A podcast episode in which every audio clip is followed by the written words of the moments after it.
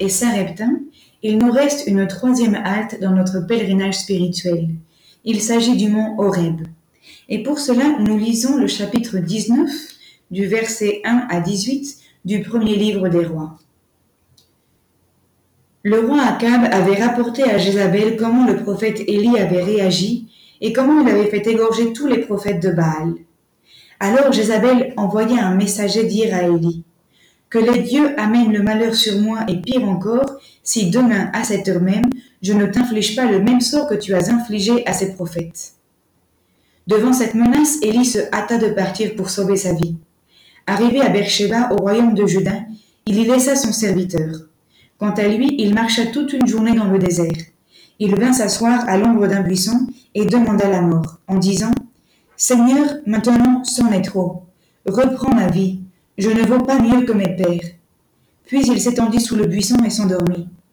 Mais voici qu'un ange le toucha et lui dit Lève-toi et mange.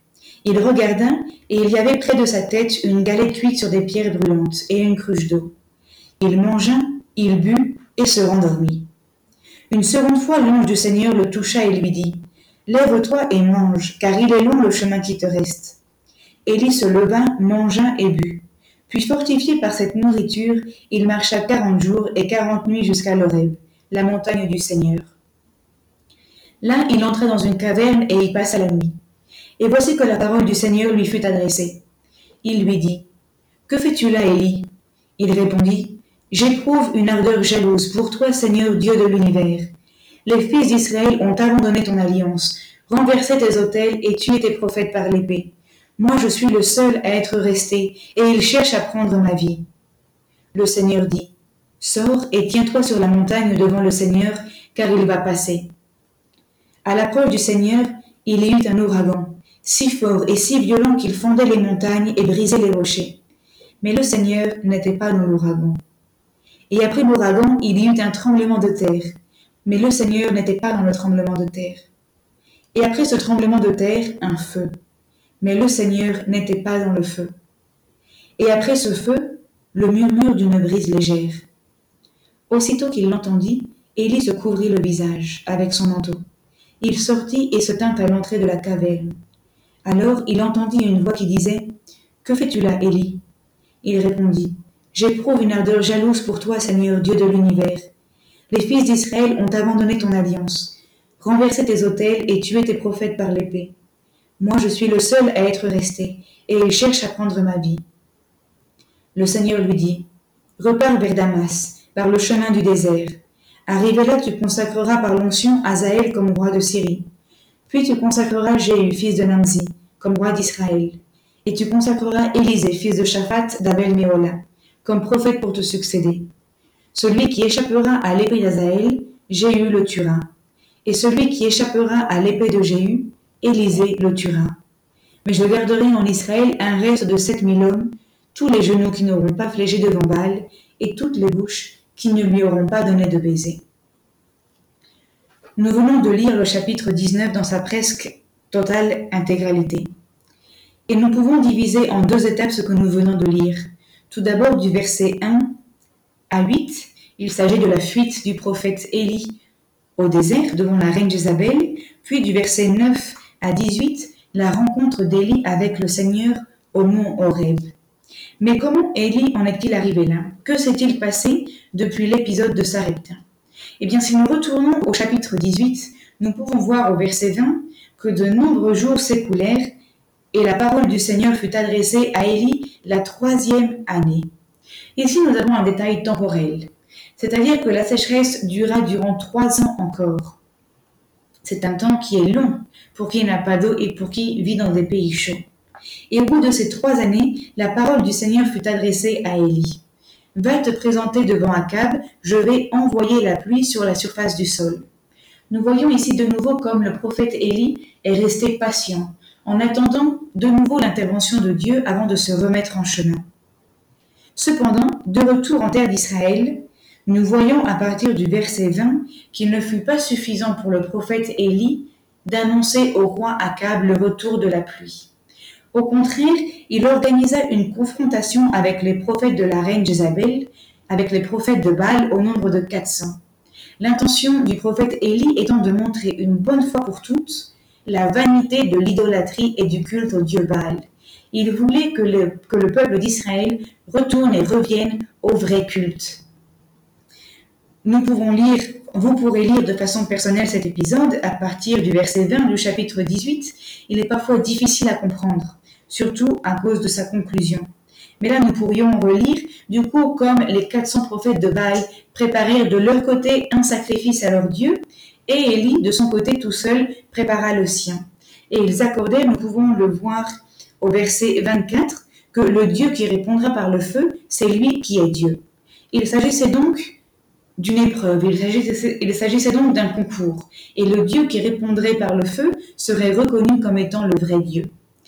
Élie laissa l'initiative aux prophètes de Baal. Ils eurent toute la journée pour préparer leurs sacrifices, pour prier, pour offrir leurs offrandes, pour invoquer leur Dieu, mais rien ne se passa. Quant à Élie, aux alentours de l'heure du sacrifice du soir, il prépara simplement son sacrifice, l'inonda d'eau, l'imbiba d'eau, puis à sa, prière, Dieu répondit de façon immédiate par le feu qui tomba du ciel et consuma aussi bien l'autel, les pierres, la victime et le bois. Et à ce signe, le peuple, d'Israël reconnut que le Dieu de Élie était le véritable Dieu. Et ensuite, au verset 41, et pardon, au verset 40, nous lisons que Élie égorgea de sa main tous les prophètes de Baal. Nous avons du mal à comprendre ce dernier détail et nous pouvons essayer de nous rappeler la théologie de la rétribution. Nous avons dit que le péché entraîne la mort, le péché entraîne la disgrâce. Eh bien, c'est dans ce contexte que nous pouvons comprendre cet épisode. Nous pouvons aussi évoquer œil pour œil, dent pour dent. Précédemment, la reine Jézabel avait fait tuer les prophètes de Dieu, eh bien, Élie répond par la même mesure. Il fait égorger, il fait tuer les prophètes de Baal à cause de leur péché d'idolâtrie, qui n'est pas seulement un péché personnel, mais aussi un péché culturel, puisqu'ils entraînent avec eux tout le peuple d'Israël. Dans notre mentalité du 21e siècle, bien sûr, nous avons du mal à comprendre ces mesures. Nous avons besoin d'essayer de nous mettre dans la culture de l'époque pour pouvoir l'admettre. Je ne dis pas le justifier, ni le comprendre, ni l'accepter, mais au moins et l'admettre dans son contexte. Ceci dit, nous arrivons du coup à notre chapitre 19 et dans la première partie, nous voyons que le roi Akab rapporte ce qui s'est passé à Jézabel. De nouveau, le roi Akab est faible, il n'ose pas prendre parti, il ne sait pas se positionner devant Élie. Et Jézabel, dans sa colère, envoie un messager à Élie pour lui dire que les dieux amènent le malheur sur moi si demain à cette heure je ne t'inflige pas le même sort. Ce qui fait qu'au verset 3, devant cette menace, Élie se hâta pour partir et pour sauver sa vie. Et si nous pourrions nous demander, pourquoi est-ce qu'Élie se sauve? Auparavant, il n'avait pas eu peur de se rendre à Sarepta, qui était pourtant en pays étranger, il n'avait pas eu peur de mettre sa vie en danger. Nous pourrions nous demander aujourd'hui si la menace de Jézabel est vraiment si terrible que ça, c'est-à-dire que si Jézabel avait vraiment voulu tuer Élie, elle ne l'aurait sans doute pas averti, au lieu d'envoyer un messager pour prévenir Élie, elle aurait sans doute directement envoyé une personne pour pouvoir le, pour pouvoir le tuer, un tueur à gage. Et cependant, non, elle, elle le met au courant. Elle lui donne une journée afin qu'il se prépare et lui laisse la possibilité de s'échapper. Quant à Élie, il s'échappe. Cette fois-ci, ce n'est pas la parole de Dieu qui le met en mouvement, ce n'est pas Dieu qui lui indique où se rendre, c'est Élie qui parle de lui-même, c'est Élie qui choisit de se rendre à la montagne de l'Oreb. Nous sommes à la pointe nord du pays d'Israël. Ceux qui se sont déjà rendus en Terre Sainte ont peut-être visité cette, église qui se trouve sur le mont Carmel. Il y a aussi là la grotte d'Élie, qui n'est pas la grotte que nous venons de lire maintenant dans le passage, ce n'est pas la grotte de l'Oreb, puisque c'est de façon complètement opposée au, de l'autre côté, au sud de la Terre Sainte. Mais au moins cette grotte que nous pouvons voir en, Terre Sainte sur le mont du Carmel nous, donne une idée de l'expérience d'Élie au mont Horeb. Et donc Élie traverse toute la Terre Sainte, il traverse tout le pays d'Israël, le royaume du Nord, le royaume de Juda, pour se rendre à la montagne de l'Oreb. Et qu'est-ce que cette montagne de l'Oreb? Eh bien, c'est la montagne où Dieu, dans l'Ancien Testament, durant l'Exode, s'est manifesté à Moïse. C'est la montagne où Moïse a reçu les tables de la loi. Nous pouvons aussi observer l'état d'âme d'Élie. Il est menacé de mort, il fuit de peur, il se sent seul, il le dit bien. Et maintenant, Seigneur, c'en est trop. Je suis seul à être resté en vie. Tous les prophètes de Dieu ont été égorgés. Je suis tout seul. Je ne vaux pas mieux que mes pères. Je veux mourir. En somme, il est déprimé. Il n'en peut plus de sa tâche, il n'en peut plus de sa mission, et il s'endort en désirant la mort. Et voici qu'un ange du Seigneur lui apparaît pour lui apporter à manger et à boire. Et c'est un détail qui est assez intéressant. Dans ce cycle, dans ce pèlerinage durant lequel nous avons suivi le prophète Élie, nous avons vu Dieu qui lui apportait à boire et à manger, tantôt avec des éléments naturels, comme le torrent du Kérit, avec des animaux, le corbeau, bien que ce soit un animal qui représente la cruauté et l'égoïsme. Dieu ensuite a pourvu à ses besoins à travers une veuve, malgré la pauvreté qu'elle représentait. Maintenant, c'est à travers un ange, un messager du ciel. Et nous pouvons observer de nouveau la docilité d'Élie. Élie ne regarde pas la qualité de, la providence de Dieu. Il ne regarde pas la façon ou les moyens à travers lesquels Dieu lui parle. Dieu accepte ce que Dieu lui envoie. Si c'est un corbeau, c'est un corbeau. Si c'est une femme pauvre, c'est une femme pauvre. Si c'est un ange, c'est un ange. Ici, nous avons un petit détail quand même sur la pureté du cœur d'Élie, qui ne s'arrête pas aux détails, mais qui sait recevoir ce que Dieu lui donne, quelle que soit la nature du messager. Puis Élie se remet en route et nous avons ici de nouveau un indice ou un rappel de l'Exode, aussi bien le temps que Moïse a passé dans le désert, le temps que le peuple élu a passé au désert et plus tard le temps que Jésus passera lui-même au désert. 40 jours et 40 nuits avant d'arriver à la montagne de Dieu. Et là, dans cette deuxième partie du chapitre 19, à partir du verset 9, je vous invite à observer l'expérience de prière que Dieu fait. Tout d'abord, la parole du Seigneur lui est de nouveau adressée, et Dieu lui demande Que fais-tu là, Élie? Nous pourrions nous arrêter un instant sur cette parole. Et nous pourrions essayer de nous rappeler, ce serait un exercice pour un autre, enseignement, pour un autre enregistrement, quelles sont les questions que Dieu adresse à l'homme dans l'Ancien Testament? Parfois, il lui a demandé Où es-tu? Comme par exemple avec Adam dans l'Éden. Et maintenant, il demande à Élie Que fais-tu là? Nous voyons Dieu qui s'adresse à Élie comme un protagoniste, comme un interlocuteur, comme une personne avec qui il peut rentrer en dialogue.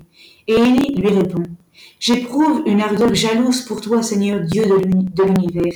Les fils d'Israël ont abandonné ton alliance, renversé tes autels et tué tes prophètes par l'épée. Et moi, je suis le seul à être resté et ils cherchent à prendre ma vie. Dans une façon très terre à terre, très populaire, nous pourrions dire que Élie vide son sac. Mais la beauté dans sa réponse est qu'Élie n'a pas peur d'exposer ses sentiments. Il s'expose devant Dieu tel qu'il est. D'une part, l'ardeur jalouse qu'il éprouve pour Dieu, son désir de Dieu, son amour envers Dieu, et en même temps le sentiment qu'il éprouve de frustration, de déception, peut-être même de dépression. Nous pourrions peut-être penser qu'il exagère un petit peu en disant qu'il est le seul à être resté, puisque nous avons lu aussi, ou nous pourrions lire au chapitre 18, lors de la rencontre d'Élie avec Abdiès, que Abdiès avait bien caché son prophète du roi. Mais Élie ici ne semble pas les prendre en compte. Le Seigneur continue de lui dire, Sors et tiens-toi sur la montagne devant le Seigneur, car il va passer. Et vient ensuite ce très bel épisode, sans doute assez célèbre et familier. Il y eut un, il y eut un ouragan, puis il y eut un tremblement de terre, puis il y eut un feu, et Élie se rendit compte que Dieu n'était dans, aucun de ces éléments. Et là, d'une part, nous pouvons d'abord nous rendre compte aussi de la qualité du discernement de Élie. Il est capable maintenant de découvrir la présence de Dieu. Et ensuite, quand arrive le souffle léger et la brise légère, Élie se couvrit le visage car il comprit que Dieu était dans ce silence. Ici, il y a une expérience très profonde à faire. Tout d'abord, nous avons des détails sur la manifestation et sur l'intervention de Dieu. Il s'agit en réalité d'une anti-théophanie, c'est-à-dire d'une manifestation de Dieu d'une façon contraire ou différente à ce qu'Élie pourrait imaginer. En effet, jadis, sur, sur cette même montagne, Dieu s'était manifesté à travers l'ouragan, à travers un tremblement de terre, à travers le feu, à son prophète Moïse. Mais aujourd'hui, ce n'est pas de cette façon que Dieu veut se manifester à son prophète Élie. Il s'agit d'une antithéophanie qui fait un petit peu contraste avec la façon si violente à laquelle Élie a répondu au prophète de Baal. Dieu lui montre que le chemin de Dieu n'est pas le chemin de la violence. Dieu n'est pas un Dieu qui cherche la violence ni la mort de cette façon, mais bien plutôt un Dieu de douceur, un Dieu qui cherche la conversion. Et Élie fait cette expérience de silence. C'est curieux de se dire que Élie découvre le silence après le déchaînement des éléments de la nature, comme s'il n'était pas capable de percevoir avant le silence. Il a fallu qu'il ait un souffle, un feu, un séisme pour qu'il puisse ensuite entendre ce silence subtil. Et l'expérience de ce silence le, le, fait se mettre en sortie. Nous avons vu dans les passages précédemment comme la parole de Dieu mettait Élie en mouvement, soit au Kérit, soit à Sarepta, soit de retour en terre d'Israël, aujourd'hui, le silence de Dieu le fait sortir de la caverne. Il s'agit d'une expérience de Dieu qui est dynamique. Il ne s'agit pas d'un repliement sur soi-même. J'en ai assez des hommes, je veux me replier sur moi en prière, Dieu me suffit. Non. L'expérience authentique de prière pousse la personne à sortir d'elle-même. Puis au verset 15, le Seigneur lui dit, repart vers Damas par le chemin du désert, arrivé là, tu consacreras par l'onction Azaël comme roi de Syrie, puis Jéhu, roi d'Israël, puis Élisée comme prophète pour te succéder. Bien que Dieu n'approuve pas le massacre des 400 prophètes de Baal, Dieu ne réprimande pas Élie. Au contraire, il le confirme enfin dans sa vocation et dans sa mission de prophète.